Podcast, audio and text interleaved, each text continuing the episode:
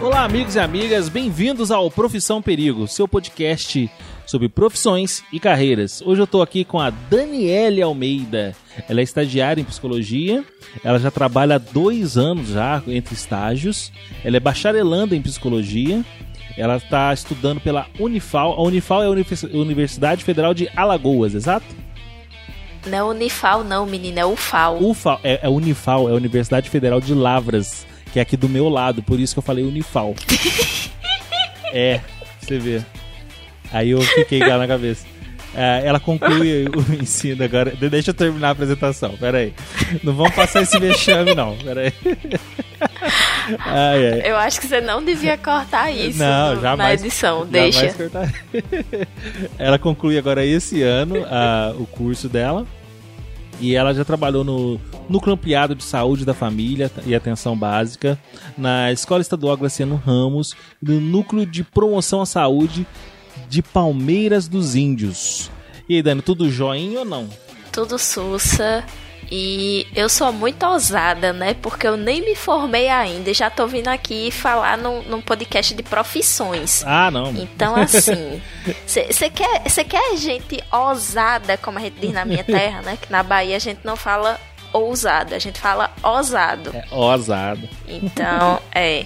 Você quer ver gente ousada, sou eu. Não tô nem formada ainda e já tô vindo falar sobre a, a, vivência de profissão que eu tive, né? Ah, não, mas é o suficiente. Já, em vista de vários alunos que ainda nem não tem essa experiência de dois anos, eu acho que é o suficiente. Já é pra galera já começar a se tocar. Até porque o nosso foco também não é necessariamente quem tá começando na profissão, mas é para quem tá na dúvida do que, do que para onde ir então você já tá dando um ponto de vista mais fresco ali do, do pessoal que tá, tá querendo começar. Então é, é importante também. Legal. O, o Dani, mas aqui. É, depois eu vou passar suas redes sociais. Eu esqueci de pedir o teu LinkedIn, caso você tenha interesse em deixar. É a mesma arroba. Baiana Dan. É tudo. Até o LinkedIn. Até o LinkedIn é Baiana Dan. Até o LinkedIn é Baiana Dan. Pra facilitar. É mais fácil do empregador lembrar. É, se eu pudesse também achar todas as minhas arrobas como uma coisa só. Hoje em dia eu tô conseguindo, mas é porque é. eu tô colocando uma arroba tosca. Aí dá. Então tudo bem. Oh, mas tu acha que Baiana Dan não é tosco? Bem, eu não queria, faz isso aí. Eu não queria jeito. falar, né? Eu não queria falar que. ah, é. Mas, esse, mas explica pra gente, por que, que você decidiu fazer psicologia? Que, que loucura que deu? Que cinco minutos que foi esse? Menino, pior que não foi cinco minutos, foi coisa de vida toda. Acredita? Ah, vá. Você menininha, é lá, eu vou ser psicóloga. Ah, Desde pirralha. E, quer dizer, não tão pirralhinha assim, né? Porque quando a gente é muito pirralhinha, a gente pensa, sei lá, astronauta, cantor, ah, né? Sim, uh -huh. Essas coisas. Era o que eu pensava também. Mas aí quando eu cheguei no. Acho que no ensino fundamental ainda, quarta série, eu tava pesquisando sobre profissões e, e olhando sobre profissões no geral e eu vi que eu gostava de psicologia, gostava de saber por que, que as pessoas fazem as coisas do jeito que elas fazem. Na verdade, eu sempre fui muito curiosa desde pequena. Então, eu era aquela criança, eu era a típica criança intrometida, que eu não podia ver ninguém fazendo nada, que eu chegava lá e ia perguntar: Ô tia, tá fazendo o quê? Isso faz o quê? Isso serve pra quê? Eu era muito pentelha, velho. Na moral, é sério. A galera estressada. Eu era pentelha demais, eu não sei como é que o povo me aguentava. Eu era de ficar perguntando. Tudo que eu via eu queria aprender como era que fazia.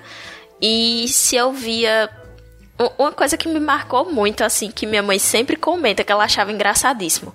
Quando eu ia pro supermercado com ela, quando era pequena, que eu via alguma criança se jogando no chão do supermercado e chorando e gritando porque queria as coisas e a mãe não queria dar, eu virava pra mãe e eu ficava, mãe, por que, é que ele tá fazendo isso? Isso então, na, na frente tipo, da mãe da, da outra criança? Na frente da mãe da outra criança. porque eu virava assim pra, pra minha mãe, por que, que ele tá fazendo isso? e tipo, mãe ia ficar morta de vergonha, a pobre. Mas assim, eu sempre tive essa curiosidade de, de querer entender o que é que as pessoas faziam e por que é que elas faziam as coisas. E conforme eu fui crescendo, eu vi que um jeito de estudar sobre isso era fazendo psicologia. Né? Eu tinha muita vontade de fazer psiquiatria, na verdade, só que para isso eu ia precisar fazer medicina. E a medicina como um todo não é uma área que me encanta. Então eu acabei indo para psicologia, mas desde o começo eu não queria clínica. Então não queria aquela coisa da, do psicólogo no que o paciente tá no divã e ele tá anotando as coisas. Eu não queria atuação clínica desde o começo. Aquele esquema freudiano, né? Então, tanto é que é e isso causava muito estranhamento, porque quando chegou a época, né, de, de ensino médio, que todo mundo perguntava o que é que queria, que eu falava que queria psicologia, todo mundo já associava logo com a ideia de consultório e já falava da questão financeira, né?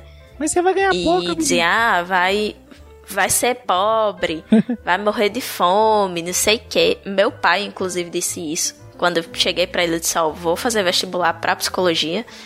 Ele olhou pra minha cara e disse, vai morrer de fome. Aí eu, tá certo. Tá bom. Quando eu tiver formada, a gente vê. E... e hoje eu tô aqui morrendo de fome.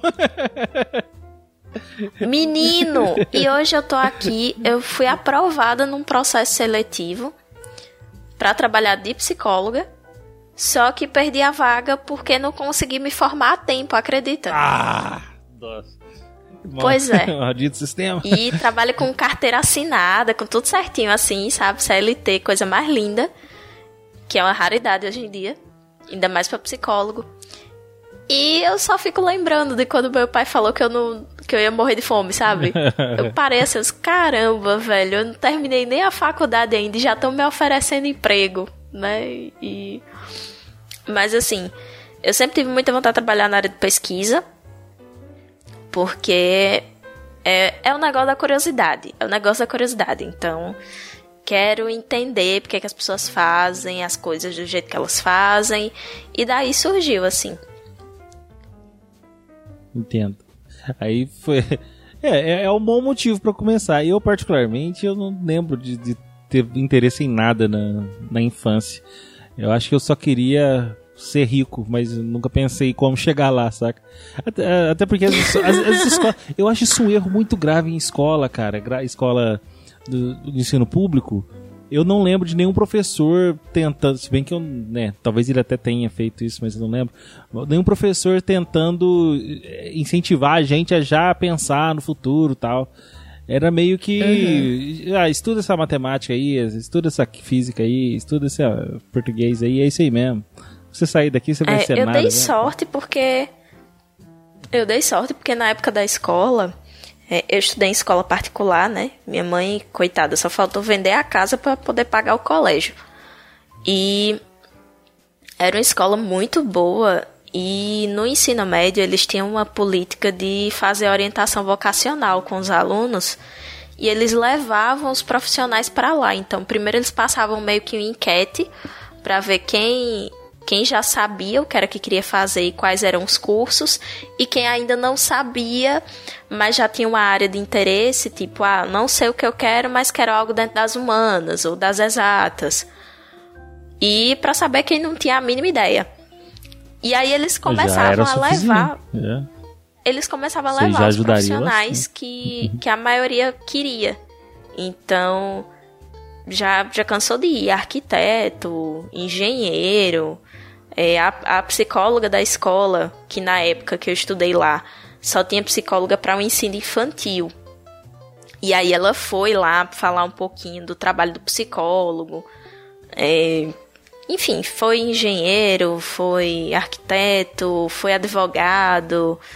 É, teve também um, um evento que os próprios alunos organizaram levando pessoas que tinham ensino técnico para ir falar sobre o ensino técnico, gente que só tinha ensino médio e abriu o próprio negócio. Então, assim, a gente foi muito privilegiado nesse sentido, porque a gente teve muito contato com o mundo real, de irem pessoas lá para falar sobre é, o cotidiano de trabalho também, não só sobre a parte dos estudos. É, por conta disso, eu, eu ajudei a organizar é, esse esse dia da carreira na escola onde eu estagiei depois. Olha, pra você ver, isso é legal. porque é, era uma escola de ensino médio, então a gente já mobilizou isso. Só que assim, eu não tive tempo de colocar em prática porque meu estágio acabou antes de eu conseguir amarrar o projeto bem direitinho, assim. Mas depois que eu saí, o supervisor deu prosseguimento e fez. Ah, excelente. Mas a, a, a ideia, o planejamento e tal foi todo nosso, assim. Ah, excelente. E fala um pouco mais pra gente aí da. Como é que foi depois pra você ingressar? Você, você teve muita dificuldade? Porque é, você, você já sabia o, o, que seria o final da sua carreira, né? Que assim que você se formar, você estaria apta a fazer aquilo. Mas as matérias que você, teriam que você teria que passar nem sempre são satisfatórias, né? Você, geralmente você vai pegar umas coisas ali que você não estava muito afim de estudar porque né, não era o teu foco. Alguma coisa nesse sentido, ou, ou uma matéria que você não estava muito afim, ou alguma coisa que você gostou demais também? Como é que foi dentro da, da, da faculdade? Menino, esse curso ele foi uma caixinha de surpresas. Porque assim, é, eu estudo na unidade interiorizada da UFAL. Então, isso quer dizer que eu não estudo no campus sede, que, que é em Maceió, né, na capital do estado. Certo. Eu estudo num campus que é o interior do interior, porque existe o campus Arapiraca. Arapiraca é uma cidade que fica no interior de Alagoas. E aí, esse campus, ele tem algumas unidades acadêmicas que ficam é, espalhadas em outras cidades ainda menores que Arapiraca. Um desses campos, um desses polos que eu diga, né? Polos descentralizados, é aqui em Palmeira dos Índios, onde funciona dois cursos: psicologia e serviço social. Só que tem um porém. Quando eu pesquisava sobre a grade curricular de psicologia, a grade que aparecia era a grade de Maceió. E eu pensava que era a mesma coisa, né? Qual não foi minha hum. surpresa ao chegar aqui e descobrir que não era? Porque hum. são grades diferentes, com ênfases diferentes, inclusive. E aí, antes de eu explicar o que é ênfase no curso de psicologia, é, eu vou ter que falar um pouquinho sobre o surgimento dessa unidade aqui em Palmeira. Sim. Em 2006 existiu o Reúne, que foi um programa de expansão das universidades federais. E, e essa verba do Reúne, ela trouxe consigo a, o processo de interiorização das universidades. Então, eles foram criando camp, campos para dentro dos estados. Porque você sabe que a maioria do, dos, camp, dos campos de Universidade Federal são ou na capital do estado ou nas maiores cidades do estado. Então, quem fica no interiorzão acaba se lascando porque não tem como é. É, se manter numa capital para estudar, porque é caro. É, ainda mais você saindo né? do interior, onde mil reais você passa bem e, pois é. Pra poder. Você sai do interior onde mil reais você tá rico e vai pra um lugar onde mil reais você tá quase morando na rua. Exato, é. Você não paga nem o, o aluguel, né? Isso. E foi isso que fez com que eu viesse pra cá, porque eu saí de uma cidade maior, né? Eu sou, eu sou baiana de Paulo Afonso. E Paulo Afonso é uma cidade maior do que Palmeira dos Índios. Só que não tem o curso de psicologia em faculdade pública lá, só tem na particular. E eu, obviamente, não tinha dinheiro para pagar. E quando eu saí de lá, ainda não tinha o curso de psicologia. Então ele abriu depois que eu já estava morando aqui. Entendi. E aí, é, o processo de interiorização ele foi criando novos cursos, né, dentro do, dos interiores do, dos estados. Porém, eles levaram em consideração que as pessoas no interior tinham um ensino mais precário e que a maioria das pessoas que ia entrar na, nos campos interiorizados é, eram oriundos de escola pública. Então a gente tem esse fenômeno bem diferente, que enquanto na capital a maioria dos que entram são de escola particular, é. nas universidades do interior a maioria dos que entram são de escola pública, porque os riquinhos não querem vir pro fim de mundo estudar. Faz sentido. Só quem vê é os pobres, porque já estão aqui. Uma proposta. É, mas é, a nota de corte acaba sendo muito baixa. Então, a nota de corte daqui foi extremamente baixa. Eu lembro que, que na época eles fizeram acho que oito chamadas para poder fechar a turma. Caramba. Oito chamadas. Muita e gente isso deve desistir mim foi também.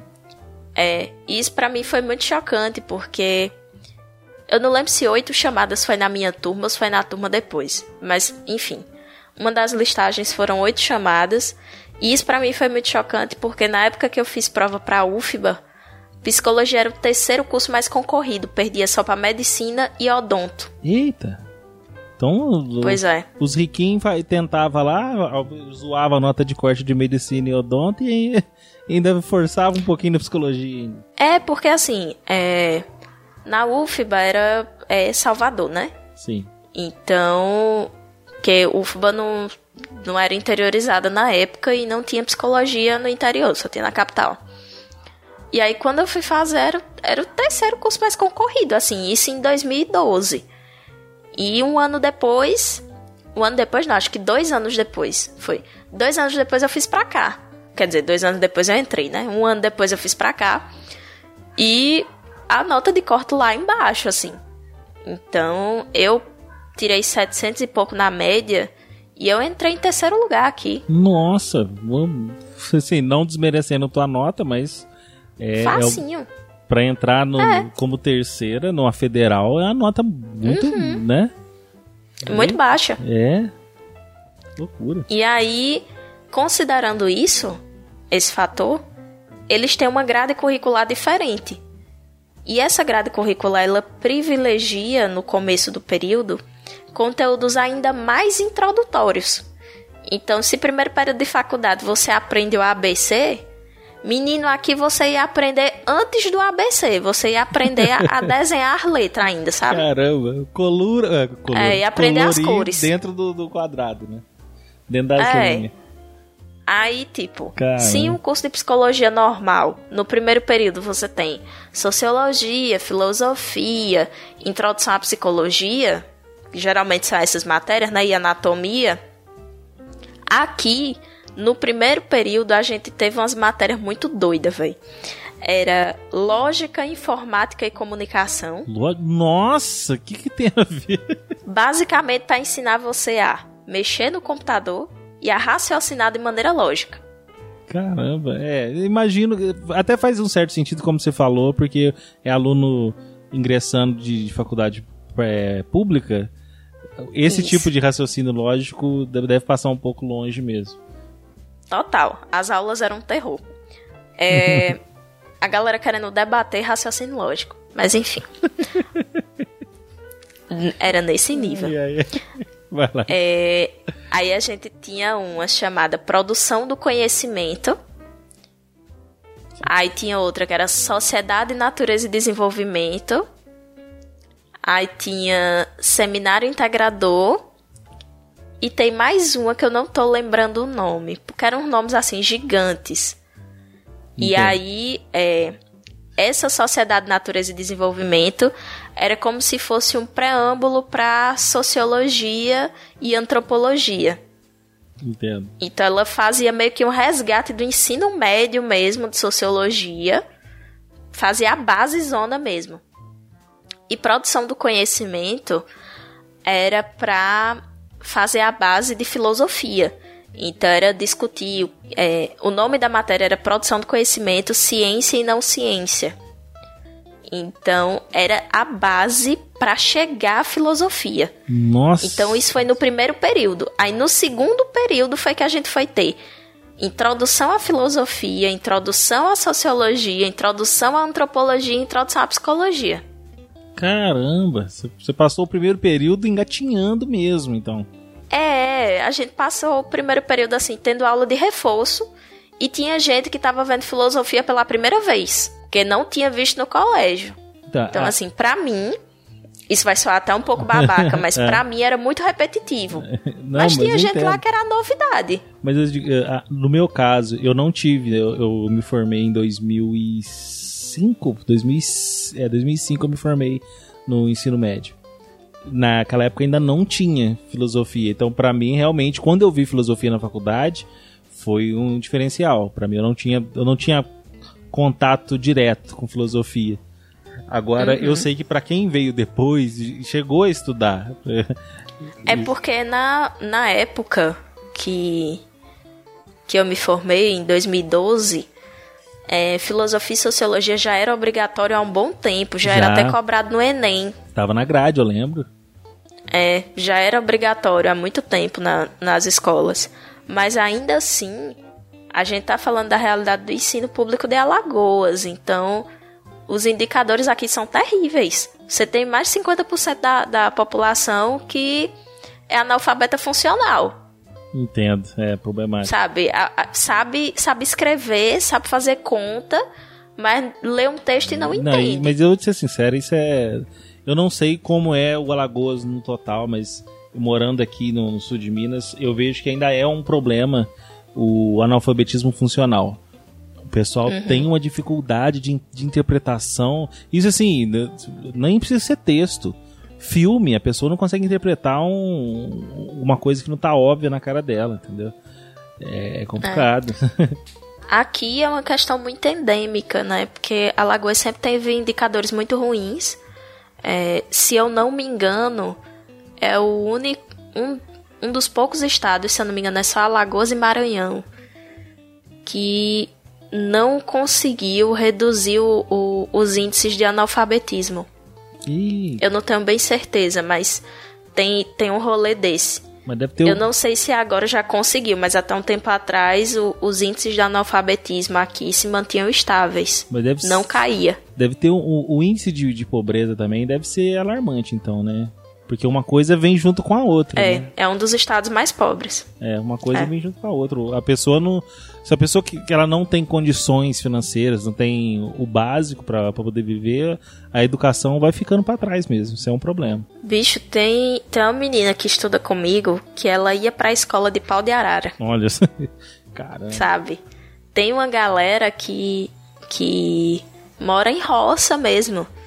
Então a pessoa ia passar o endereço e aí eu lembro que eu precisei do endereço de alguém para cadastrar em alguma coisa. Acho que era um evento que a gente ia se inscrever. Aí a pessoa passou o endereço, era sítio não sei que. Aí eu, não, mas me passa o endereço mesmo, a rua, o bairro. Aí a pessoa, não, não tem não, é sítio não sei o que. Aí eu, minha gente. eu não tinha visto aquilo ainda. é, porque, tipo, é, Paulo Afonso é uma cidade eminentemente urbana, é uma cidade que começou por conta da construção da Chesf, então é uma cidade de operários. Provavelmente vindo da Bahia é uma cidade antiga também, né? Não, aqui é mais antigo do que lá. Ah, é? Chega a ser? Lá demorou mais a emancipar. Lá é bem mais nova do que aqui. Aqui tem acho que 127 anos, alguma coisa assim. Paulo Afonso tem seus 60 e poucos. Nossa, que diferença. Ah, continue. E aí, assim. É. Só que aqui não desenvolveu. E lá desenvolveu muito por causa da Chesf. Entendi. Então, e eu morava, eu morava dentro da ilha, porque Paulo Afonso é uma ilha e tem uns bairros que são anexos à ilha que são menos desenvolvidos. Eu morava na parte de dentro da ilha, que é a parte mais desenvolvida da cidade, e no centro da cidade. Ah, então, entendi. tipo, eu tava na região mais privilegiada de lá. Entendo. E eu vim morar aqui e eu vim morar na periferia daqui. Nossa, entendi. Você tava no. É outra realidade. é, é outro mundo que você caiu. É outro mundo, assim. E, e, falando desse jeito, parece até que eu sou rica, né? Mas não sou, não. não. Mas é porque, até pro meu padrão, foi um choque. Sabe? Aqui é tipo, final de semana você vê a galera passando com as galinhas no meio da rua pra levar pra casa pra matar.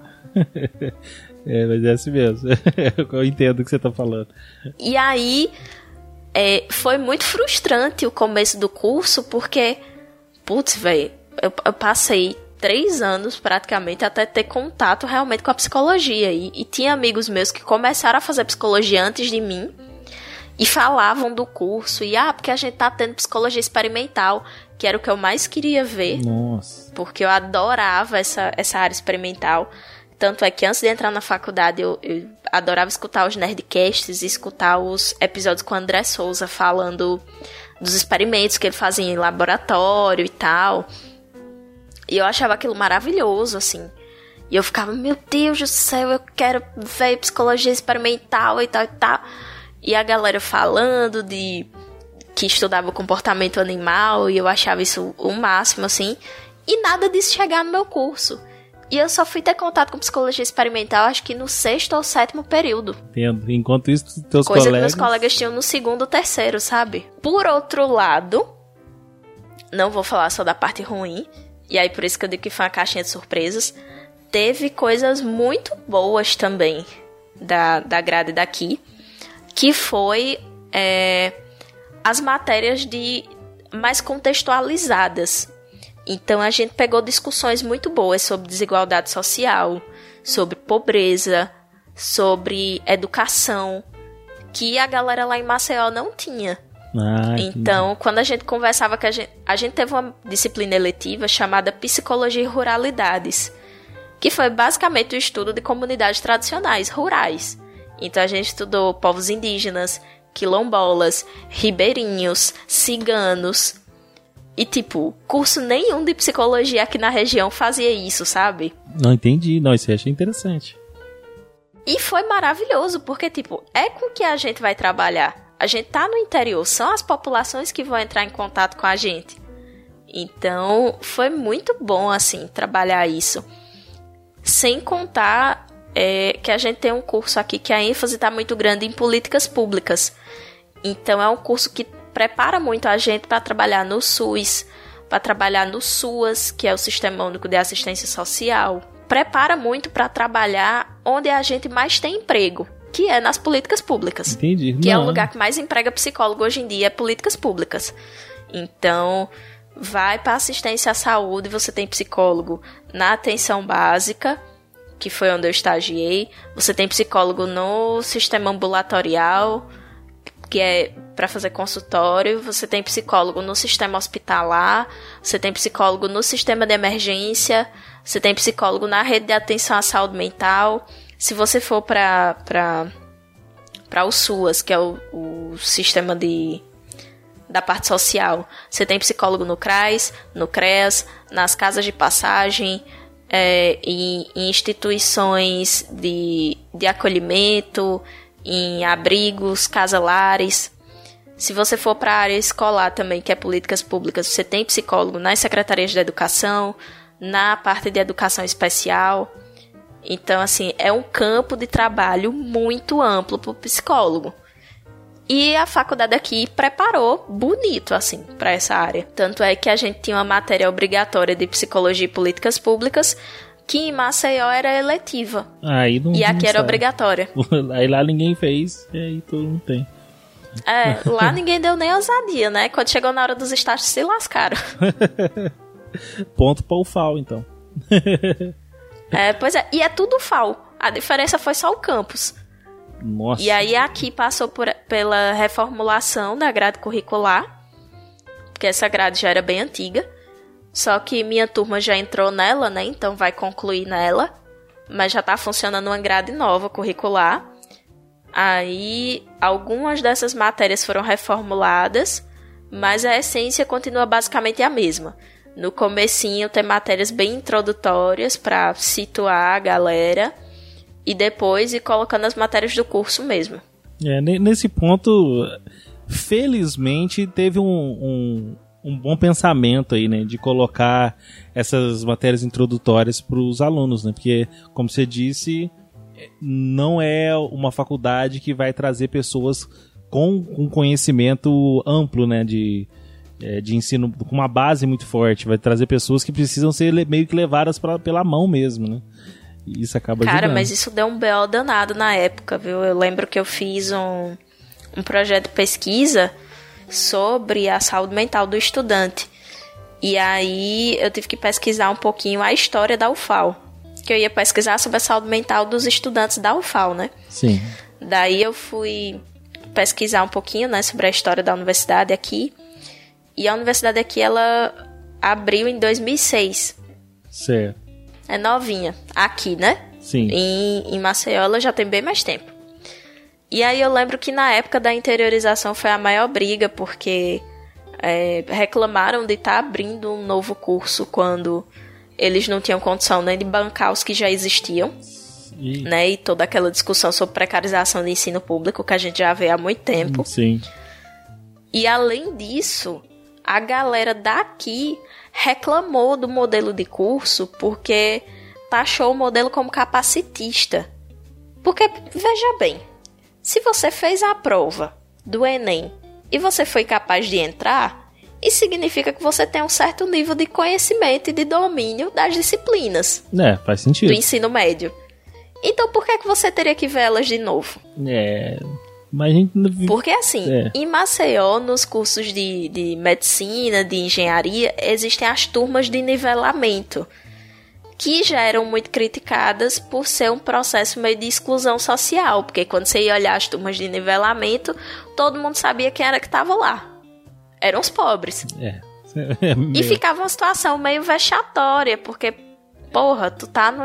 Eita, falei palavrão, não sabia nem Não, pode, lógico que pode. E aí você ficava, porra, é, a galera tá. tá no ensino superior, mas tá tendo aula de reforço do ensino médio. Então fica uma situação vexatória, fica chato. E aí eles meio que transformaram isso em obrigatório para todo mundo aqui.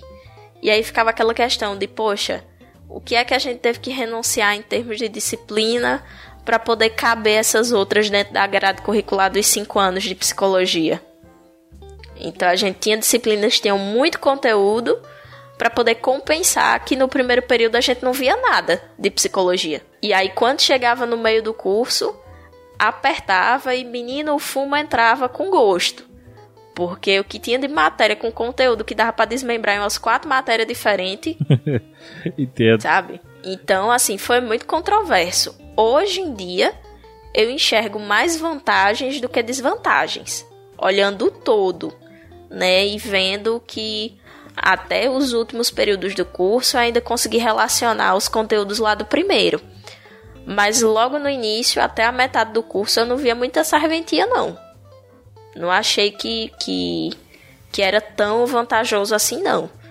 Acho que podia ter só aumentado a, a carga horária das disciplinas iniciais mesmo e investido em tutoria. Mas hoje eu vejo que de todo não foi ruim. Ainda assim, eu acho que é um modelo que deveria ser revisto, porque ele funcionava da seguinte forma. A UFAL, ela, antes da reformulação dos cursos, que está tendo né, a reformulação dos cursos do interior, eles funcionavam no sistema de troncos. Existiam três troncos. O tronco inicial, que era igual para todos os cursos do interior. Então, essas matérias que, falei, que eu falei, via agente da psicologia, serviço social via também, arquitetura, ciência da computação, todo mundo via as mesmas matérias no primeiro período. Segundo período começava o tronco intermediário, que era quando se diferenciava os cursos de humanas, de exatas e de biológicas. E aí todos os cursos de humanas tinham, a mes tinham o mesmo tronco intermediário. Todos os cursos de exatas tinham o mesmo tronco intermediário e todos os cursos de biológicas também. Com a única diferença de que a única matéria que mudava é porque eles acrescentavam introdução a insira seu curso aqui. Então, a gente tinha introdução à psicologia, o pessoal tinha introdução ao serviço social, né? O pessoal tinha introdução à arquitetura, introdução à ciência da computação, enfim. E o último tronco é o tronco profissionalizante, que é quando começam as matérias específicas dos cursos, que aí cada curso tinha o seu. De início, esse sistema de troncos foi pensado para reduzir custos. Então a gente vê que foi todo um arrumadinho para poder botar a universidade do interior. Porque os cursos do tronco inicial, os professores que davam aula aqui davam aula em outras cidades também. Porque era a mesma disciplina. Entendi. Chegava no, no, no tronco intermediário, você ainda conseguia compartilhar professores entre os cursos. Então, tinha professor que dava aula pra gente, dava aula para o pessoal de serviço social, dava aula para o pessoal de pedagogia, de letras, sabe? A gente compartilhava muitos professores. Porque os, o, as unidades acadêmicas elas são pequenas. Aqui em Palmeiras funciona dois cursos. Em Arapiraca, que é a sede do campus, eu acho que funciona 19. Mas mesmo assim ainda é pouco para o tamanho de uma universidade federal. É, isso é. Se a gente parar para pensar. Então, e, e as cidades são muito próximas. Então, o que é que eles faziam? É, colocavam cursos o mais semelhantes possível próximo para poder compartilhar os professores. E o mais engraçado, o professor de sociologia e antropologia da gente, ele dava aula para a gente da psicologia, dava aula para o serviço social e dava aula para o campus de Viçosa, que o pessoal de Viçosa, se eu não me engano, era veterinária e agronomia. Entendi. E, e, era o mesmo professor, e era a mesma disciplina. Cara, então você conseguia Então você tem noção do quanto isso é problemático em certa medida, porque você entope o professor de trabalho, Sim. ele acaba dando o mesmo conteúdo para todos os cursos, quando poderia muito bem esse conteúdo ser um pouquinho mais direcionado para cada área, né? É, você acaba engessando, né? Exatamente. Então, a nossa sorte é porque os professores, quando conseguiam, eles direcionavam mais. Entendi. Sabe? Então a gente tinha uns papos assim mais direcionados para nossa área, mas nem sempre. E isso era foda, assim. Era porque tinha conteúdo que dava pra você direcionar tranquilo. Porra, lógica, a gente teve lógica que parecia que a gente tava fazendo computação. Entendi. E dava pra ter direcionado pra lógica informal né, para aprender questionamento socrático, estruturação do raciocínio. Exato. E a gente não aprendeu nada disso, a gente aprendeu lógica formal, injunção, é, e, e, as proposições lá, e o se, somente se, e, e o ou, ou, e não sei o que. A gente aprendeu isso. O livro que a gente usava era o mesmo livro que o pessoal da arquitetura usou, que o pessoal da computação usou. Tanto é que o meu eu vendi para um menino da computação. o mesmo livro. Entendi. Você conseguiu pelo menos desfazer essa livro. desgraça. Dani, mas fala pra mim agora a questão da, da do teu estágio. Como é que foi pra você começar a estagiar? O que que. Você começou a estagiar com. Já são dois anos já de estágio. É a, é a época exata de começar o estágio que você entrou? Você tentou entrar um pouco antes? Como é que foi? Então, eu tentei entrar antes num estágio extracurricular logo no comecinho do curso. E aí eu passei no processo seletivo e tal, mas teve um problema porque era em outra cidade. Uh. E eu ia ter que pagar para trabalhar. Aí fica problemático. Aí não rola. Não, não né? dá. Você tava fugindo de gasto. Porque a gente tem um problema.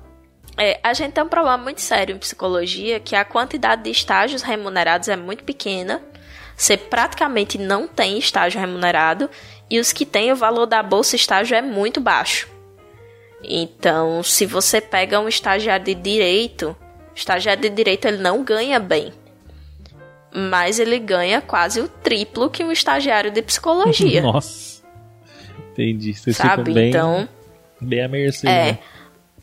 Você tem. É, você tem estagiários de direito tirando quase mil reais aqui aqui na região e que eu acho que mil reais para uma bolsa estágio é muito. Se é. você considerar que, que uma bolsa de iniciação científica é 400.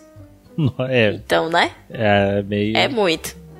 Proporcionalmente falando, é muito. E as bolsas para para psicologia é o valor da bolsa de iniciação científica, é 400 conto e pegue se quiser. E é 400 conto para 30 horas por semana. Nossa! E foi o regime de, de estágio do lugar, assim, pra onde eu passei, sabe? Era 400 conto, 30 horas por semana. E eu olhei assim, eu disse, cara, não dá não. Porque como é que eu vou fazer com transporte? Porque tem um transporte gratuito que leva os estudantes daqui para a cidade vizinha, que é um acordo entre as prefeituras. E aí tem um ônibus que vem trazendo os estudantes de Arapiraca para Palmeira e tem outro que faz é, levando a galera que mora em Palmeira, mas estuda em Arapiraca. E a minha ideia era pegar esse ônibus, porque eu não ia precisar pagar. Só que não coincidia os horários que eu tinha que entrar no estágio e sair do estágio com os horários dos ônibus. Entendi. Então eu sempre ia perder um ônibus. E aí eu ia ter que pagar pelo menos uma passagem todo dia. Hoje em dia, uma passagem de lá pra cá tá 10 reais. Ah, então vamos fazer por semana 50. Nossa, não, isso aí ia pagar no final das contas do mesmo jeito. É. Então não dá. Sabe? E, e não dá. E aí eu acabei rejeitando, né, a proposta. Era para estagiar numa empresa de recrutamento e seleção. E eu acabei é, declinando. Aqui, a estruturação do curso, ela prevê quatro estágios obrigatórios. Só que antes disso, a gente já vai a campo em algumas atividades pontuais. Então, a gente tem a disciplina de psicologia social comunitária, que a gente faz algumas ações em postos de saúde, em escolas, que já é um, um, um contato inicial que é no terceiro período, mas ainda não é estágio. O estágio mesmo ele começa no sétimo. E aí a gente faz estágio no sétimo, no oitavo, no nono e no décimo. Eita, bastante. Dois anos letivos de estágio. E aí foi nessa que você entrou. E aí foi nessa que eu entrei. Entendi. E aí eles têm o estágio, é, o estágio básico 1 e 2 e o estágio específico 1 e 2. Eles são matérias do curso. Então, se você não fizer, você não se forma. Entendi. E por ser estágio obrigatório, você não pode receber por isso. Então, a gente trabalha de graça. no estágio básico, são. No estágio básico, a gente tem que cumprir 60 horas de trabalho de campo, mais 20 horas de supervisão. Então, são 80 horas de disciplina no todo. No estágio básico, né? No 1 e depois no 2. No específico, são 200 horas ao todo. Né, já fica um pouquinho mais puxado. É. E aí no específico, geralmente, é, no específico a gente faz 30 horas semanais. É o máximo que pode fazer, são 30 horas semanais. E no básico eram 12 horas semanais o limite. E aí sempre coincidia com o tempo livre que a gente tinha, porque eles deixavam um dia da semana específico para o estágio. Então, no estágio básico, a gente tinha um dia sem aula, que era o dia para ir estagiar. Porque é, a maioria das pessoas não dava muita sorte de estagiar no mesmo lugar onde morava. Então, às vezes, tinha um deslocamentozinho básico, né? Haja tempo, tempo ficar. Eu lembro que na nossa turma, o dia do estágio era dia de quarta-feira, do estágio básico.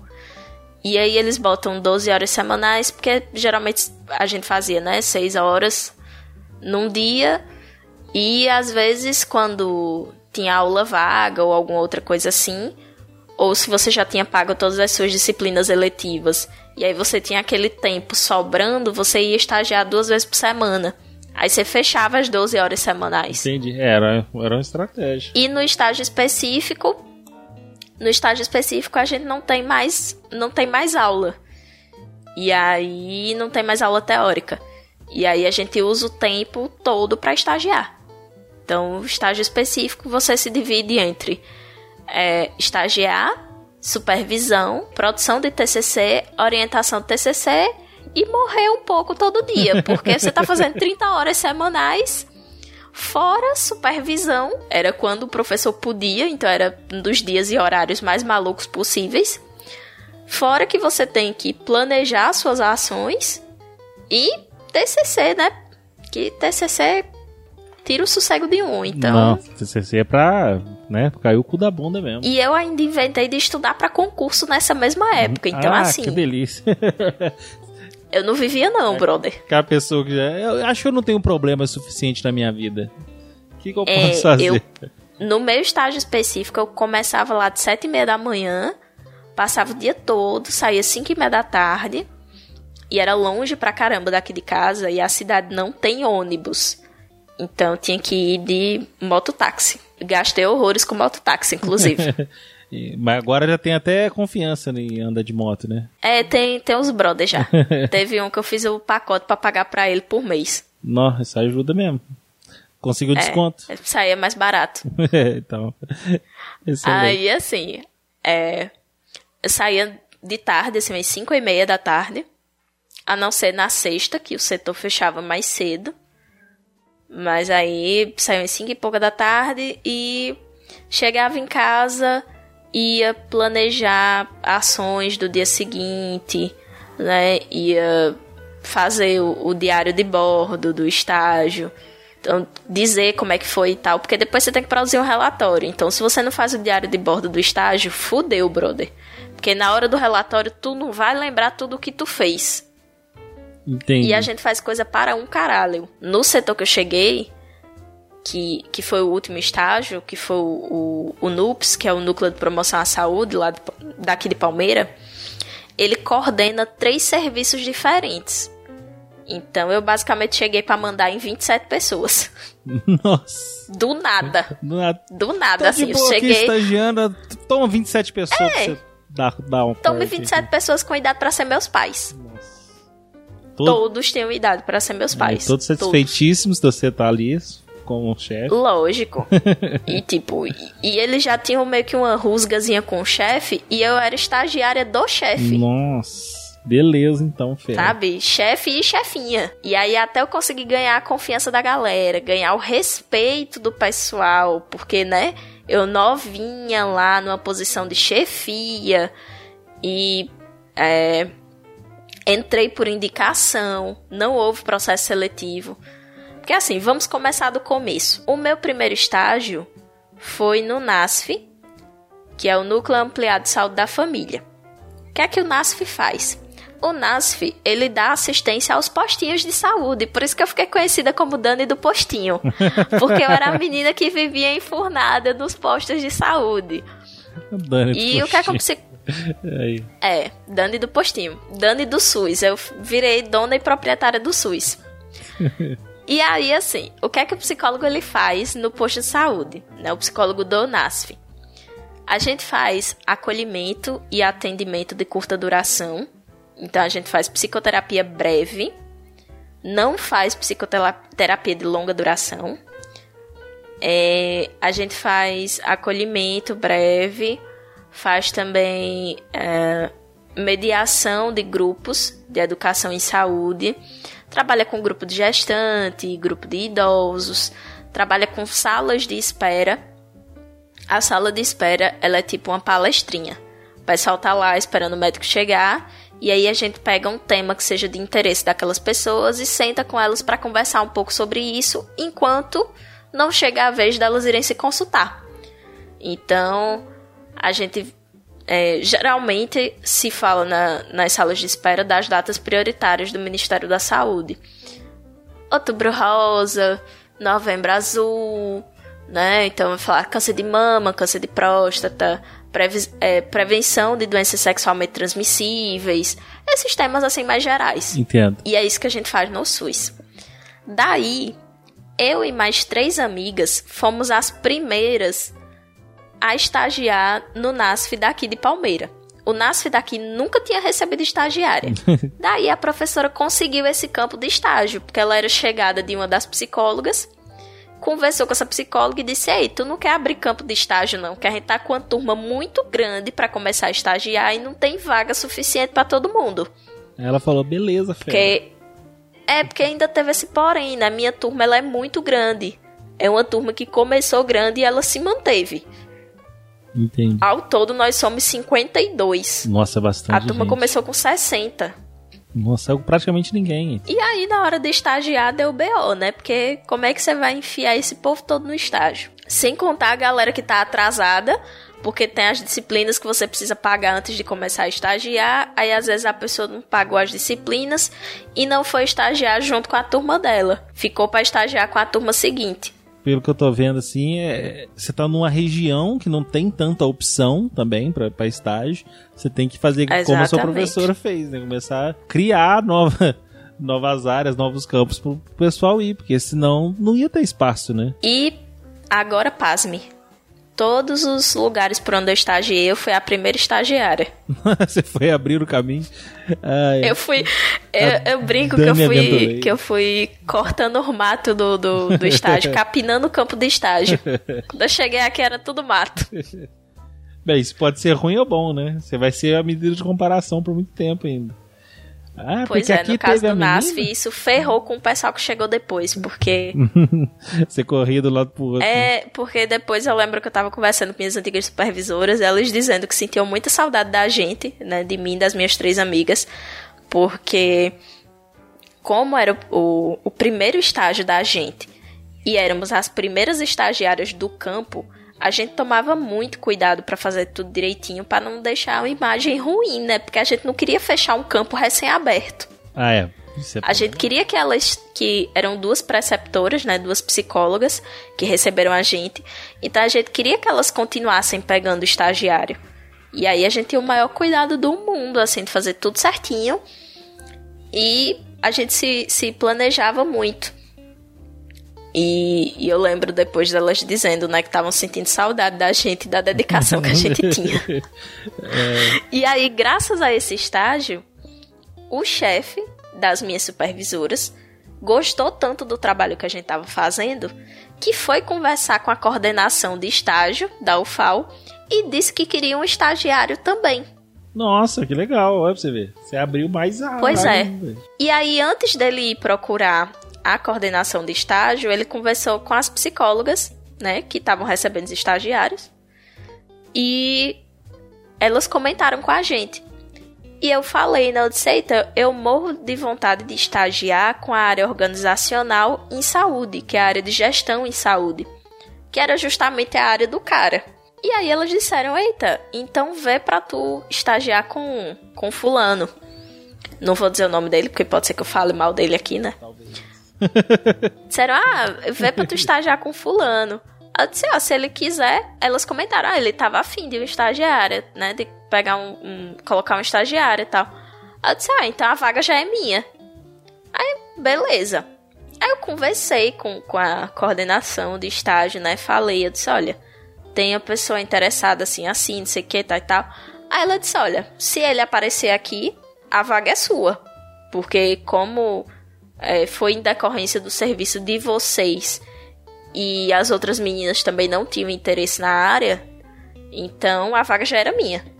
Prioritariamente, a não ser que ele me entrevistasse e não quisesse que eu fosse. Dependesse né? das pessoas interessadas do lado do campus, legal. Isso. Porque assim, a gente tem uma entrevista com, com um profissional. Né, o profissional que vai receber a gente. Ele conversa com a gente e tal. E se ele não gostar, ele pode devolver.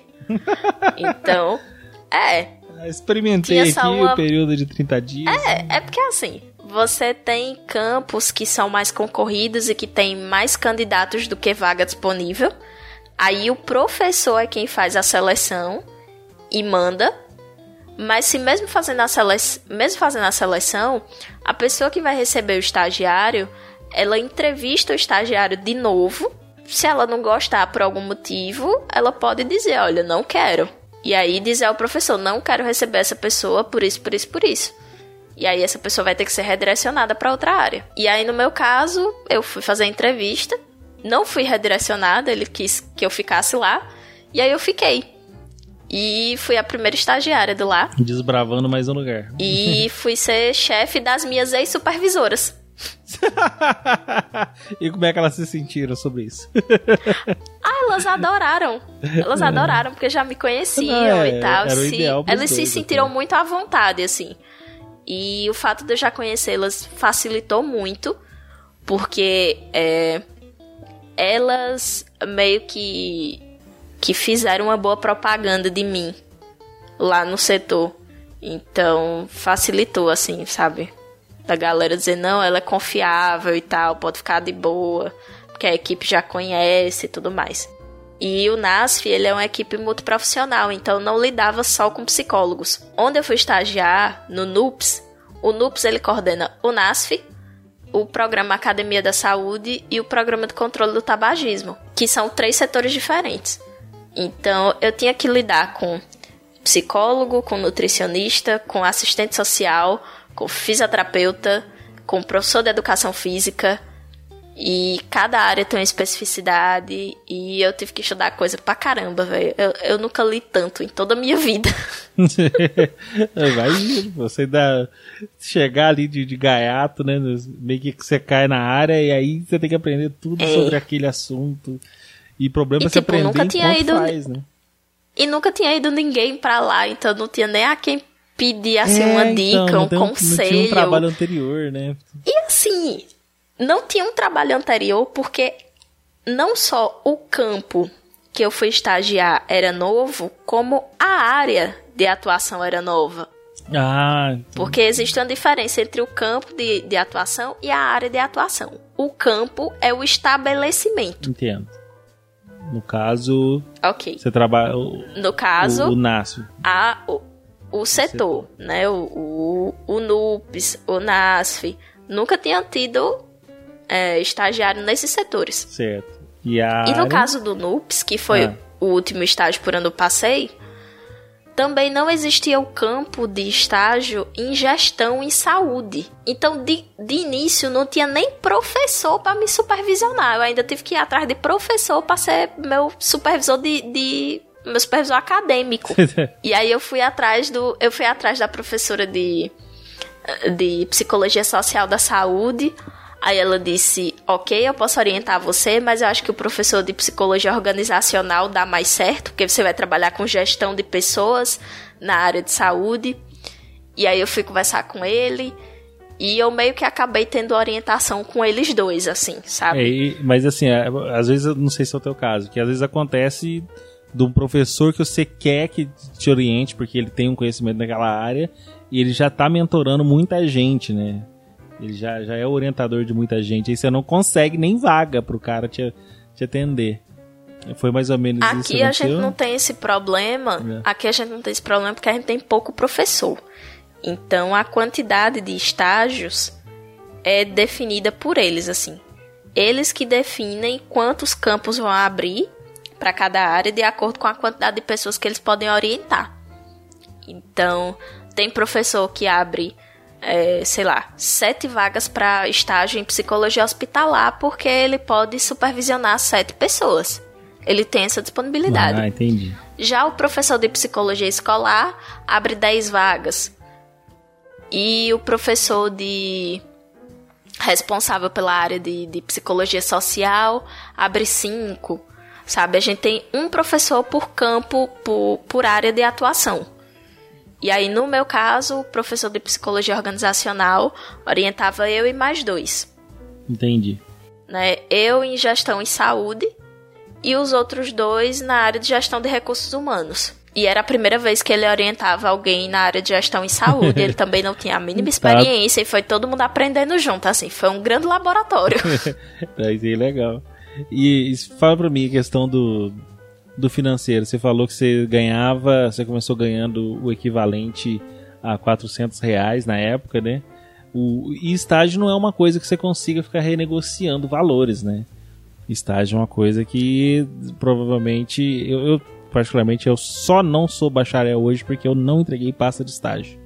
Eu peguei o tecnólogo do meu curso por conta de pasta de estágio. Então não faço ideia como funciona o estágio mesmo. Então. Então. Como funciona essa área, essa parte financeira pra você? É o seguinte. Lembra que eu falei que aqui estágio é obrigatório? Né? As quatro matérias de estágio são obrigatórias? Sim. Na primeira, que foi o estágio básico, eu estagiei no NASF. Na segunda, que é o básico 2, eu estagiei em psicologia escolar. E a terceira e quarta, que são os estágios específicos, você escolhe uma área só para estagiar por um ano, que é um estágio mais longo. É, você já está preparando para aquilo que você vai fazer quando formar, digamos assim. Isso, isso mesmo. E aí, nenhum desses estágios ele pode ser remunerado. E, que delícia. Pois é.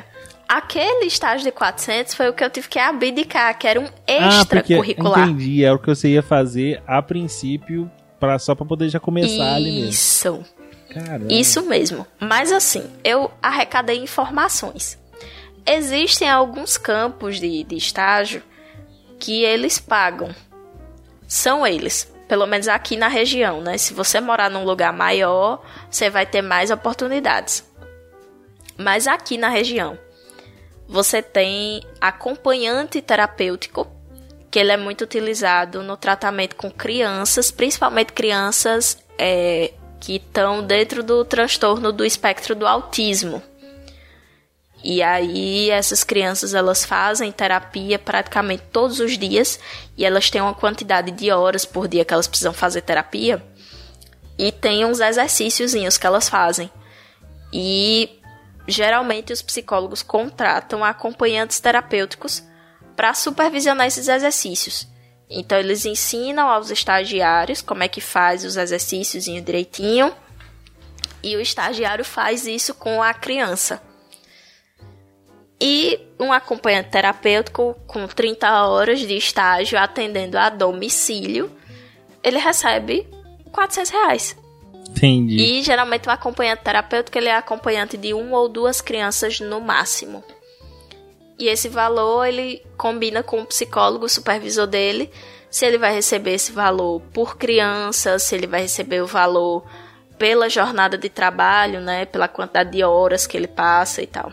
Dani, a dúvida é como você tá se mantendo aí em outro estado. Por todo esse tempo. Vamos lá, deixa eu contar a minha mágica.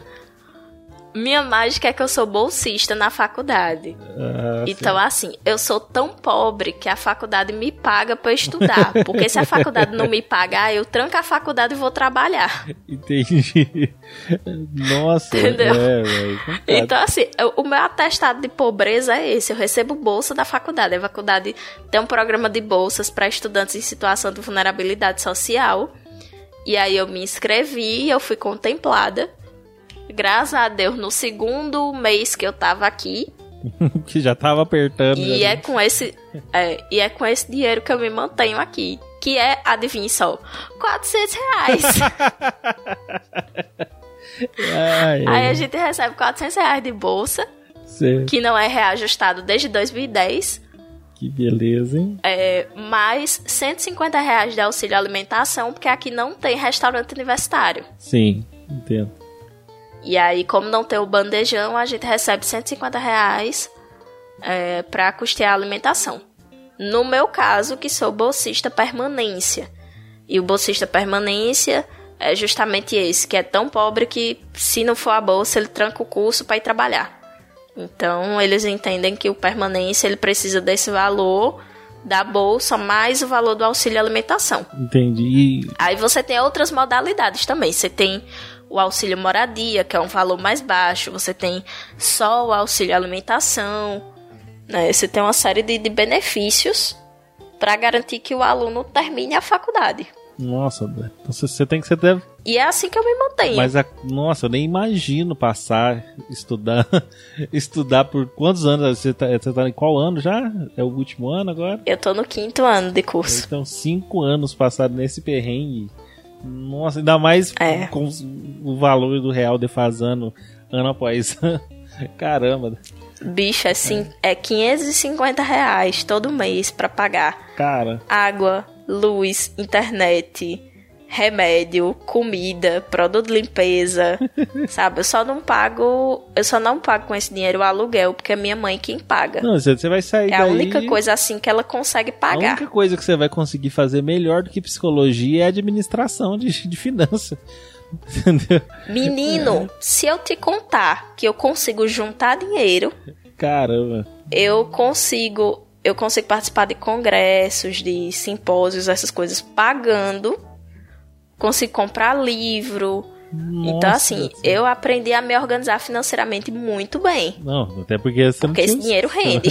Você não tinha nem escolha se você não faz isso. Tanto é que eu tenho uma reserva de emergência. Então, por exemplo, esse mês é, teve um erro lá no sistema da faculdade e eu não vou receber no mês de novembro. Nossa. Pois é, né? Já tá ruim, pode piorar. É. Sempre pode. Só que pelo menos dessa vez eu fiquei sabendo que eu não ia receber ah, é, em novembro, né? Porque já aconteceu da bolsa atrasar dois meses seguidos e a gente não saber que ela ia atrasar. E aí, é, eu não vou receber mês que vem, só que eu tenho uma reserva de emergência. Então, assim, eu fiquei preocupada, mas não tanto, porque eu consigo pagar todas as minhas contas mês que vem. Entendi. Então, Pelo menos né? você segura, você sustenta o mês. Nossa, mas eu, eu sinceramente, é. se vocês não estivessem estudando em psicologia, Acho que você não ia conseguir, não. Acho que a tua sorte é conseguir sentar na sala de aula, desabafar um pouco, conversar com alguém. Ih, menino, a gente faz isso não, ah, ó. Ah, tá, não tem jeito. Se tu, se tu sonha... Sabe o que, é que a gente estuda em sala de é. aula? A gente estuda teoria. Então, não, não tem essa de, ah, a sala é pra desabafar, não sei o quê. Muito pelo contrário. Vai desabafar numa aula de psicologia pro professor te dar uma patada e dizer assim: vá fazer terapia, sala de aula é para ver conteúdo. É. Terapia é onde você vai trabalhar os seus problemas e questões pessoais. Caramba. Dani, agora depois desse teu perrengue financeiro que você revelou para todo mundo aí. É. Inclusive, gente, quem quiser mandar contribuições no PicPay, arroba baianadan. Aí, eu tô, tô mandando aqui Pode agora. depositar qualquer valor, tô aceitando. Caramba. Aqui, é, conta pra gente uma história que você acha interessante do, do, de todo esse tempo que você tá aí, dentro desses dois anos. Você já falou que tinha deixado ela separada exclusivamente aqui. É, eu tenho uma, uma feliz E eu tenho uma que é meio triste, porém inusitada. eu vou começar com a triste e termino com a feliz. Beleza. Pra terminar lá em cima. Mais alto astral. Beleza. É. Essa história foi quando eu tava no, no estágio em psicologia escolar. Eu fui estagiar na escola de ensino médio, de período integral. Só tinha adolescente nessa escola. E foi quando eu descobri que eu amava trabalhar com adolescente. Nossa, Veja só quem você. Diria? Que geralmente é uma área que todo mundo odeia. Não. Eu amei. Não é uma área, é um ser que todo mundo odeia. Sim. E, eu, e quando eu fui pra lá, foi muito engraçado, porque é, eu sou uma pessoa que eu não pareço ter a idade que eu tenho. Você tá vendo aí minha foto. É, sim, sim. Essa foto não tem muito tempo que ela foi tirada. E nessa foto, se você olhar pra minha cara e você disser que eu tenho uns 15 anos, você tá ah, tá me dando muita idade nessa foto que você tá vendo. Contra fácil, né? Você é adolescente. É. Né? Então, assim, eu tenho 24 anos, mas eu tenho uma carinha de bebê. E eu cheguei na escola de ensino médio que as meninas pareciam ser muito mais velhas do que eu. E os meninos, então, nem se fala. Os meninos têm, tipo, quase o dobro da minha altura. E olha que eu sou alta. E as meninas, tipo, tudo com corpão e tal. E, e eu pareço ser muito novinha. Então eu tinha que chegar meio que bem arrumada. Eu até brincava que eu me fantasiava de psicóloga, né? Então, botava camisa social, botava salto alto, para poder passar uma imagem né, adulta, de que, né? olha, eu sou velha, eu sou adulta, me respeitem. E era uma escola pública, então tem todo o preconceito que a gente já chega, né? De tipo, putz, é uma escola pública, né? Galera vai ser mais indisciplinada e tal e tal. E nem foi. Tinha um amigo meu que, que estagiava na escola particular e as coisas que ele me contava eram terríveis, assim. Era muito mais o lugar onde eu estagiava, que era muito mais tranquilo. É. E aí, nesse lugar assim, absolutamente tranquilo, aconteciam umas coisas muito complicadas. Os meninos em si, os, os alunos, eles eram uns amores de pessoa. Até hoje, assim, é um pessoal que eu encontro na rua e eles fazem maior estardalhaço. Então é tipo, Entendi. tia psicóloga, tudo bom, e não sei o que. Porque eram assim que me chamavam, tia, tia psicóloga. psicóloga. Tá certo. Uns, uns ganzelão de, de 15, 16, 17 anos me chamando de tia psicóloga. É fazer o quê, né? Era, é sinal de carinho. E aí, em um desses casos, é, chegaram, chegou uma demanda pra gente. A diretora chamou a gente para conversar. E, e eu digo a gente porque na época que eu tava estagiando nessa escola foi eu e uma amiga minha. E ela chamou a gente para conversar e disse: Olha, é, tem um caso aqui que a gente precisa tratar. Eu passei pro psicólogo da escola, vou passar de novo para vocês. E tava todo mundo lá, né? Todo mundo junto. E ela disse: Olha, tem um casal de adolescentes. Desculpa, tem um casal de adolescentes que a menina engravidou. Ela teve o bebê ela voltou de, da, do período né, de resguardo. Sim. E tá um inferno, porque os dois é, estudam na mesma sala. E a relação deles está muito complicada, e isso tá abalando a turma inteira. E vocês precisam dar um jeito nisso. Detalhe, era uma turma de terceiro ano do ensino médio. Entendi que é uma turma que já não tem nada para se preocupar, não, né? Ah, Imagina. Estão entregando para Deus já. Essa escola, ela, por ela ser integral, ela tinha curso técnico integrado. E aí o que é que os meninos faziam?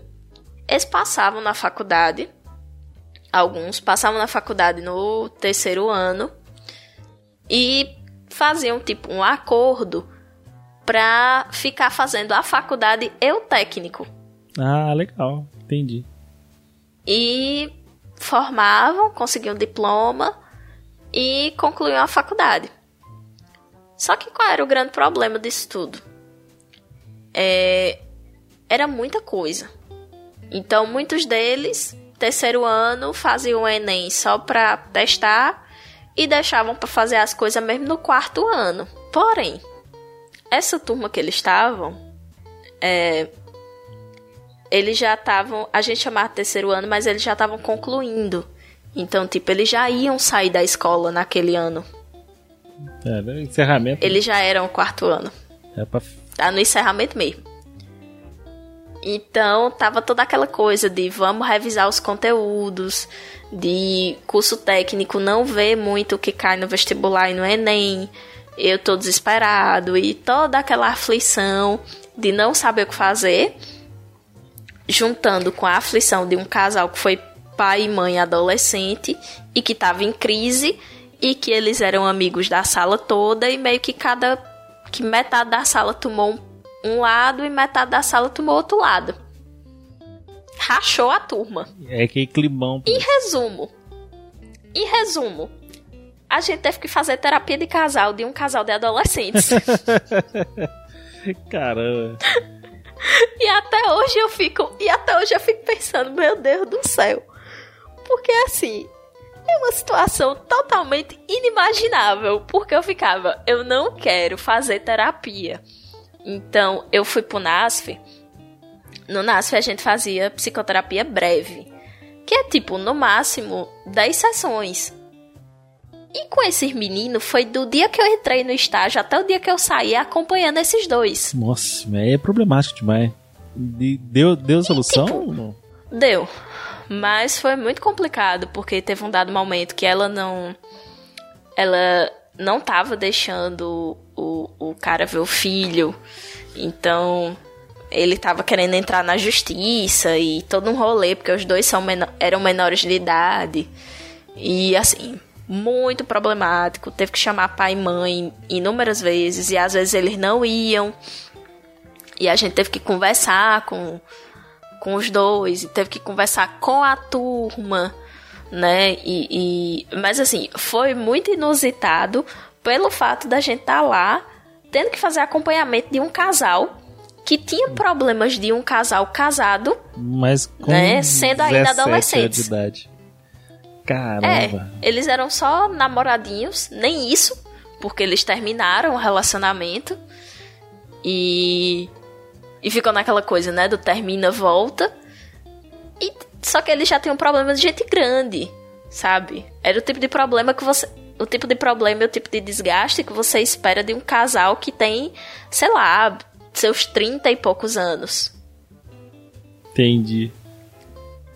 E era muito engraçado, assim, mas ao mesmo tempo teve coisas muito pesadas nessa escola. Teve casos de, de, de adolescente que foi expulso de casa e teve que acionar conselho tutelar, enfim. Caramba, isso... Tinha muita coisa pesada, mas em compensação eles eram muito leves, assim, então não parecia que eles passavam por tanta coisa. Lidar né? com aquilo era. É. Porque vez ou outra tinha tentativa de suicídio na escola, que é uma coisa muito comum. Ninguém se engane. É muito comum. Automutilação também tinha direto, então era muito complicado. Também acompanhei, né, alguns casos. Mas ao mesmo tempo, eles são muito afetuosos. Então a gente brinca dizendo que ninguém gosta de adolescente, mas quando eles percebem que eles podem confiar em você, eles viram as melhores pessoas do mundo. Então eles se abrem de verdade, eles, eles se apoiam em você e eles acabam sendo muito carinhosos. Assim, adolescente é muito carinhoso, é incrível isso. Então, se eu chegava um pouquinho mais cansada, um pouquinho mais triste, eles eram super atenciosos, assim, de, de tipo, tia, tá tudo bem, você tá com a carinha meio assim, sabe? Uhum. Coisa que com adulto, adulto caga e anda pra essas coisas. Entendi. Então, teve o ônus e a parte bad vibes, mas também tem a parte muito boa. Sem contar das brincadeiras também, né? Porque adolescente é gaiato. Ah, gosta da então, farra. Então, sempre tinha uma piada, sempre tinha uma resenha, sempre tinha alguma coisa. Mal feito tem. sempre tem. Mas e... Era uma presepada atrás da outra. E, e agora. E aí. É. Pra gente terminar assim, bem pra cima, porém não muito. Porque é um negócio que. É um negócio assim que não é muito pra pessoa rir. Mas quem é da área vai rir porque é comum. Só que nunca tinha acontecido. Então é aquela coisa, né? Primeira vez que acontece, a pessoa assusta. É. Foi uma história da minha época de NASF. esse estágio do NASF, ele, ele rendeu, assim, muitas histórias ótimas, porque é, a gente vivia rodando por vários postos de saúde, porque o NASF, ele dá conta de, de 5 a 6 postos de saúde. Um NASF só atende essa quantidade toda de postinho. Então, cada dia da semana ele está num canto diferente. E nessas andanças, a gente foi para um posto de saúde para fazer um trabalho sobre tabagismo. Né? Tava na, na campanha de combate ao tabagismo. E aí a gente fez um, um material visual, porque assim. Lembra que eu falei que a maioria da população aqui é analfabeta funcional? Sim. Então, isso eu tô falando da galera jovem. O pessoal idoso, a maioria é analfabeta, analfabeto mesmo. no, no sentido da palavra mesmo. Isso, então tu imagina tu dar uma palestra pra um povo que não sabe ler. É, é um negócio meio complicado. e aí o que, é que a gente fazia? A gente usava muito recurso visual.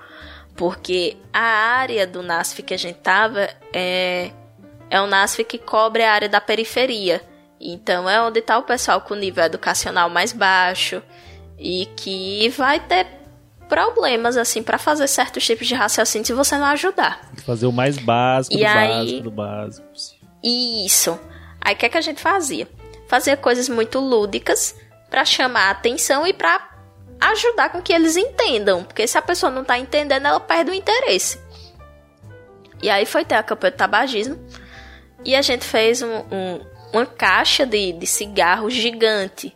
Então a gente pegou uma caixa de papelão que parecia muito com massa de cigarro e a gente transformou essa caixa no massa de cigarro. E a gente fez uns cigarros com cartolina e, e queimou as pontas do cigarro e tal. E a gente foi falar dos malefícios do cigarro. E aí pegava cada um cigarro, cada cigarro daquele. E quanto menorzinho o cigarro, mais malefício a gente falava, né? De para dar a entender de tipo, olha, quanto mais você fumar, mais prejuízo você vai ter. Entendi. E aí cada cigarro representava uma coisa. E aí foi legal, o pessoal interagiu bastante e, e foi bem complicado, porque a maioria era fumante que tava lá, tudo bom. tá todo mundo meio. então você tá dizendo para pessoas fumantes, olha, vocês vão morrer, né? Assim, sabe? Só pra dizer assim, vocês vão morrer tudinho, se vocês não pararem de fumar.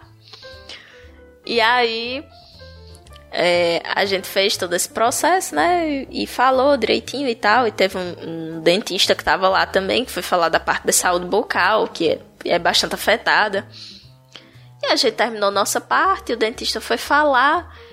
E a, a gente começou a notar uma movimentação estranha no posto de saúde. E a gente tava fazendo sala de espera. Então o pessoal tava esperando a médica chamar para consulta. E fica aquele furdunço de entre e sai de gente do postinho e aquela coisa toda que a gente já tá acostumado. Mas tinha uma movimentação esquisita, tinha uma mulher que tava meio estranha. E, e aí eu olhando essa mulher, eu digo, tá, tá errado, alguma coisa tá errada. Daí a pouco a mulher senta no cantinho.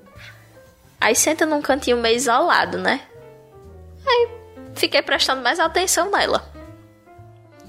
E ela sentada nesse cantinho, de vez em quando ela virava assim pro lado e olhava pro lado. E do lado dela não tinha nada. Ué. É. Aí eu, oxe, essa mulher tá olhando pra onde? E aí essa mulher virava pro lado e não tinha nada do lado dela. Que, que peste essa mulher tá olhando? Enquanto ela tava só olhando, tudo bem, né? Porque você pensa, não, ela pode estar tá vendo um inseto, ela pode estar tá vendo algum bicho que a gente não tá vendo porque tá olhando de longe. De repente, eu come... Aí eu fui comentei com as meninas, né? As outras meninas do estágio. Eu disse, minha gente, vocês estão vendo aquela mulher ali? As meninas, tamo, tô achando estranho também. Mas vamos colar um ali perto para tentar saber o que é que tá acontecendo, né? E aquela região onde tava o postinho é uma região onde tem muito paciente com esquizofrenia. E aí, esquizofrenia dá muita alucinação. Então, quando a gente começou a ver a movimentação estranha, já ligou o alertazinho do será se é paciente com esquizofrenia? Será se tá entrando em surto agora? A gente ficou lá olhando a mulher. De repente a mulher começou a olhar pro nada e falar, sozinha. Ah, que beleza. Aí eu. Ok. de repente a mulher virou pro lado assim e ficou falando com nada. Conversando. Gesticulando e tal, conversando com nada. Trocando outras Aí ideias. nessas horas o que é que, nessas horas o que é que a gente faz? A gente tem que proteger o paciente, proteger os profissionais e proteger os outros usuários. Então, primeira coisa, a gente precisa proteger a integridade do paciente e protegê-lo do constrangimento. E aí, é, nem todo mundo vai entender que ela estava numa situação de surto. E o principal era proteger a privacidade dela naquele momento. E aí a gente foi, chamou uma das supervisoras e disse: Olha, a gente acha que aquela mulher ali tá tendo alucinação. Ah, não, mas por quê? Ela tá conversando sozinha. Então, assim, né? Algo de certo assim não tem. Não tá muito. Não tá batendo isso aí, não. É, aí levaram ela pra uma sala e a psicóloga foi é, fazer a escuta, né? E eu não acompanhei. Quem acompanhou foi uma outra menina que tava estagiando junto comigo. E, e ela acompanhou. E assim, foi. eu, eu tô dando risada, mas isso é tão errado. Aí. Vai. Ela dizendo que, que a mulher tava lá. E, tipo, a mulher não sabia se olhava pra cara da psicóloga, da estagiária ou pra cara da alucinação que ela tava vendo e ouvindo. Porque ela tava conversando com três pessoas ao mesmo tempo. E respondendo todo mundo. É, só que na verdade, assim, tinham três pessoas na sala. Mas se você não contar com ela, só tinha duas. Cara, E ela tava como se tivesse três. é, tá altos papos. Caramba, velho. altos papos. E aí disse que foi bem complicado, assim, até estabilizar. E depois é, a gente ficou com medo, porque é, a gente não sabia de quem ela era parente, quem era aquela mulher, como é que aquela mulher ia voltar para casa. Então, ela não tava com, com, com documentação. Na verdade, ela tava com documentação, mas quando a gente pediu, ela não entregou. Então, tava, rolou uma série de preocupações. Mas o mais inusitado não foi o fato da mulher ter entrado em surto no meio do postinho. Não, ainda não foi o pior. Não, o pior é porque no dia seguinte a gente ia ter prova. E qual era o assunto da prova? Delírio e alucinação. Ah. Tan, A gente tan, fez a revisão tan. da prova com a mulher. E aí a gente chegou pra professora no dia seguinte. E a gente, professora, tá manjando tudo da tua prova. Aí ela é mesmo, a gente é. Ah, gente, e o que foi? Eu disse, "Ah, a gente viu a mulher alucinando ontem. Aí a gente descobriu direitinho a diferença entre delírio e e alucinação, porque a gente viu na prática. Porque confunde muito. Cara. Porque é, delírio, basicamente, é só uma ideia. E a alucinação, a pessoa vivencia aquilo como se aquilo realmente existisse. Sabe? E, e, e aí, um exemplo muito claro disso. É, alucinação sou eu estar vendo alguma coisa na minha frente e essa coisa não tá aqui, mas eu tô vendo. Então, ah, tem um, um, um, um elefante rosa na minha frente. Eu tô vendo um elefante rosa. E o delírio seria, por exemplo, eu achar que eu sou muito especial e que o apresentador do jornal fala comigo quando ele tá apresentando o jornal. Quando ele diz boa noite, não é pra todo mundo, é só pra mim. Entendi. Isso é delírio. Só que você percebe como é fácil você confundir as duas Não, coisas? percebo. Porque um tá só na sua cabeça e o outro, além de estar tá na sua cabeça, você tá sentindo. Os seus órgãos dos sentidos vivenciam isso. Então você sente cheiro, você ouve voz, você vê vulto, você sente. é, é, Tem pessoas que têm alucinações táteis, então elas têm sensações táteis de que tem alguma coisa pegando nela. Nossa. E aí é um negócio bem real, assim. Inclusive, as áreas do cérebro que são ativadas são as mesmas da situação real. É, pra pessoa, tudo que acontecer durante o, o- a alucinação, é, ela tá assim, ela, ela é real pra ela. O cérebro interpreta como, É real pra ela. como funcionar mesmo. Isso. Nossa. E aí a gente aprendeu assim na prática. Porque a mulher tava lá e tava alucinando.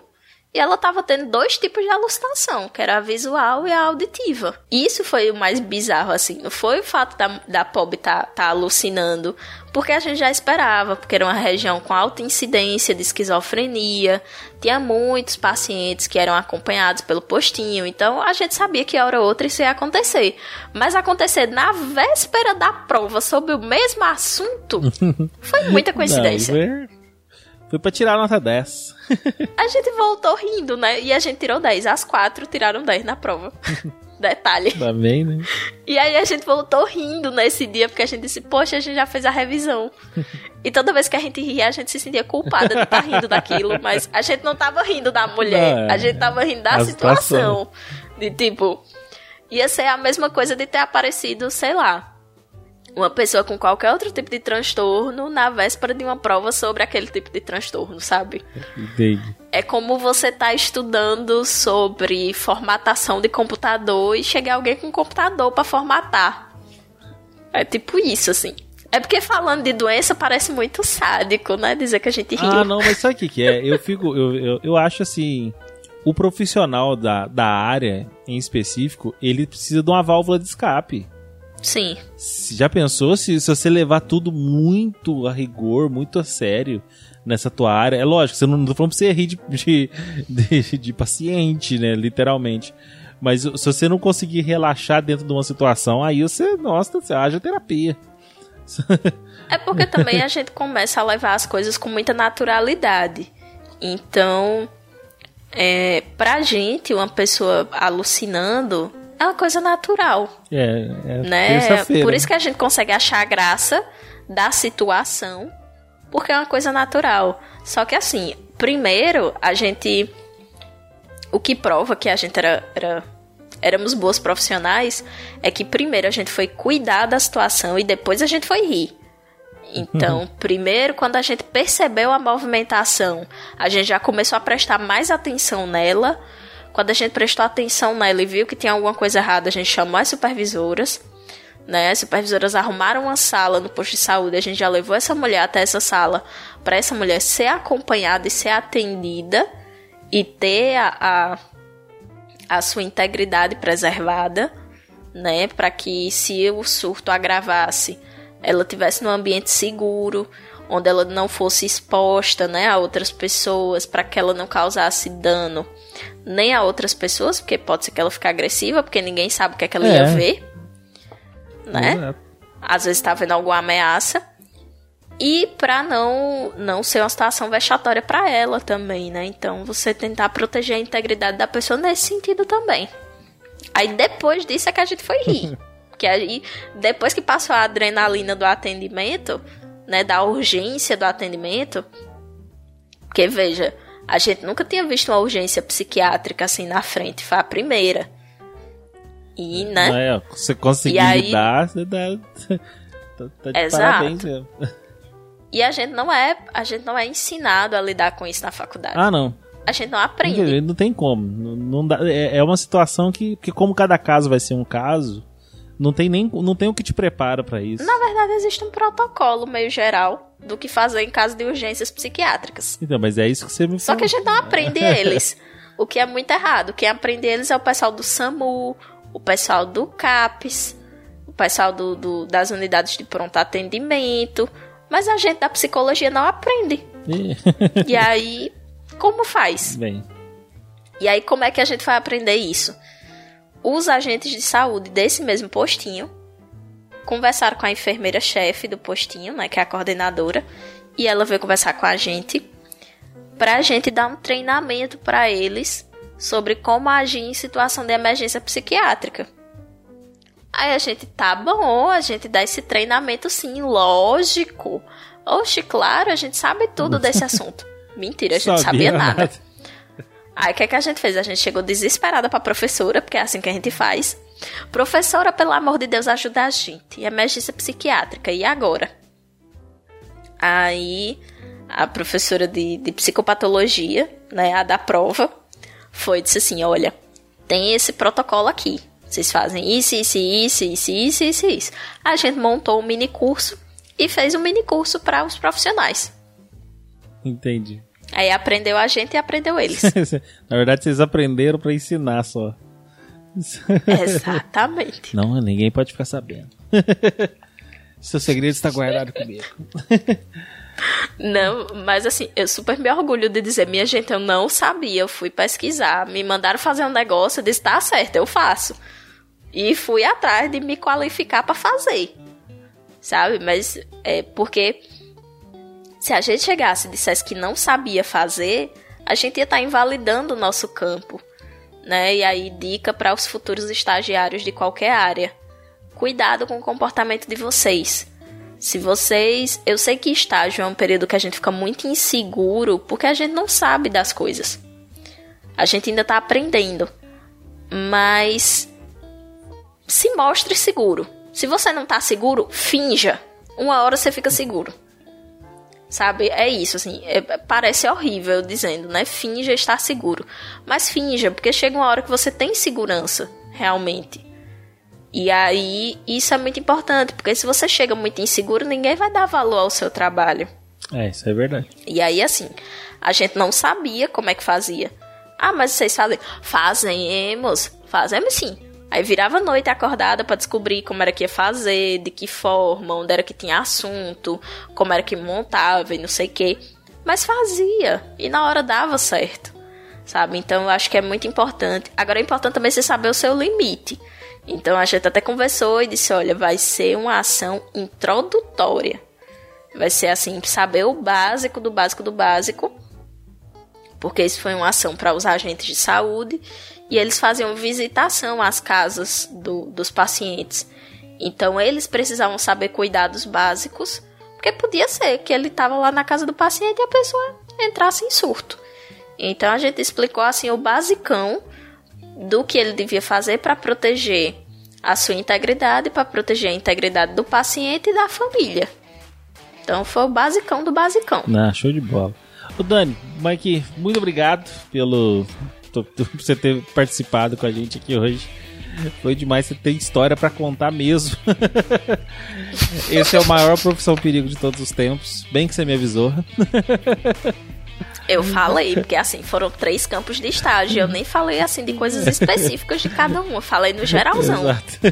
Mas muito obrigado por você ter vindo aí. Uh, quando você te, o dia que você achar interessante, se quiser voltar e, e trabalhar uma área específica apenas, a gente já tem toda a introdução aqui, então vai ser mais fácil. Se você tiver interesse em voltar para falar mais um pouco, tá aqui, tá, tá, já tá o convite já em, em avanço. Assim que você estiver liberado das suas obrigações aí, se tiver com tempo, pode vir. Tá ok? Muito obrigado por você ter vindo mesmo. Eu que agradeço a oportunidade. Me senti muito chique de estar tá vindo pra cá, porque nem terminei a faculdade ainda, né? Já estou falando sobre a profissão. Achei chiquérrimo. Chame, chame próximas vezes, estou tô, tô super disposta, né? A agenda tá meio apertada, mas a gente é, dá um jeito. A vida é ter corrido. É, e os ouvintes mandem seus feedbacks dizendo o que é que vocês querem saber, o que foi que vocês ficaram com dúvida. Eu sei que ficou muito confuso, mas é porque eu precisava contextualizar a faculdade, porque boa parte dos perrengues que eu passei foi culpa do arrumadinho que foi para aparecer essa faculdade aqui. Pois é, uma experiência então... que é só o pessoal daí, provavelmente, e de alguns outros campos mais de interior que vão acabar encontrando uma situação parecida com a sua, né? É, é, é perrengue do começo ao fim. Mas assim, vale muito a pena porque se você consegue trabalhar num ambiente que não te fornece uma estrutura básica, meu amigo, você trabalha em qualquer lugar. É excelente. Então, a gente estagiava num lugar que não tinha cadeira para sentar muitas vezes, não tinha papel e caneta para preencher ficha do, do paciente, mas a gente conseguiu desempenhar nossas atividades e, e meio que preparou a gente para qualquer ambiente que a gente for. Então hoje eu sei que eu sei fazer psicologia em qualquer lugar, porque eu aprendi no lugar mais precário possível. Isso é verdade. Dani, então valeu. É, você quer deixar rede social? Quer deixar os, os, links dos podcasts que você participa? Então, gente, vocês podem me encontrar lá no Portal Deviante. Né, o Portal Deviante, para quem não sabe, ele agrega alguns podcasts e textos Então, o Portal Deviante é a casinha do SciCast, que é onde eu tô lá falando de ciência de uma forma divertida, falando de psicologia, de saúde. Tô também no Spin Notícias, que é um podcast diário, bem rapidinho, com as últimas notícias do mundo científico. E tô com uma série de textos sobre o SUS lá no Portal Deviante. Acessem, leiam, se informem. E se vocês quiserem me ver conversando besteira e expondo minha vida de maneira desnecessária, vocês acessam o podcast Los Ticos, né? E é isso. E se quiserem me achar nas redes sociais, arroba Baianadan em todas elas. Inclusive no LinkedIn, por favor, me deem um emprego, porque eu me formo esse ano e vou ficar desempregada. Excelente. Ó, E é isso. Né? Quem quiser me dar contribuição no PicPay, arroba Baianadan né? Quem quiser me seguir no Twitter, no, no Instagram. No, Instra no, Instagram minha conta é trancada, então você pode mandar um, um, um direct dizendo, olha, te conheço do podcast, que aí eu aceito tranquilo. Excelente. É, pessoal, todos os links que ela citou estão aqui na descrição. Vocês podem ter acesso integral aqui a, a da Dani. Ô Dani, muito obrigado. Ah, e outra coisa, ouçam a Dani primeiro nos Los Chicos para quebrar o clima. Ouçam lá o Passando o Facão primeiro, aí depois você vai pro. Você vai pros outros podcasts, aí você vai falar, ah, você nem é tão sério assim. Menino, vai fazer que nem o pessoal que me conheceu no, no Galera do Hall. E eu falando que eu Sobre fiz ansiedade, um, né? Sobre ansiedade, é por, por me falando lá que o povo tá enchendo o cu de café. É. E, e eu falando assim, né? normal, assim, ah, tá enchendo o cu de café, depois reclama que tá com ansiedade, não sei o que, não sei o que. Aí depois a galera foi ouvir o, o SciCast e eu toda, toda séria, séria, lá, né? E, e, e, assim, não tão séria, porém mais Sim, séria do que a galera do não Raul. falando cu de café. E aí né? teve gente que disse. É, não falo palavrão lá, Sim. né? Aí a galera, gente, eu conheci você pela galera do Raul, não sei o que. Meu Jesus amado e teve a, a, terapeuta, a psicóloga de um colega meu que, que ouviu o podcast. Ele disse: Eita, eu ouvi um podcast muito bom sobre ansiedade. Escuta aí, galera do HAL. Aí o, o, o cara. Então, essa menina é minha amiga. ela, ai, ela é maravilhosa. Disse pra ela que adorei o jeito dela falar, não sei o que. Eu digo, meu Deus do céu. E eu falando da pessoa encheu o cu de café. É isso aí. Ah, pessoal, então um abraço pra vocês. Muito obrigado por terem vindo até aqui. Adeus.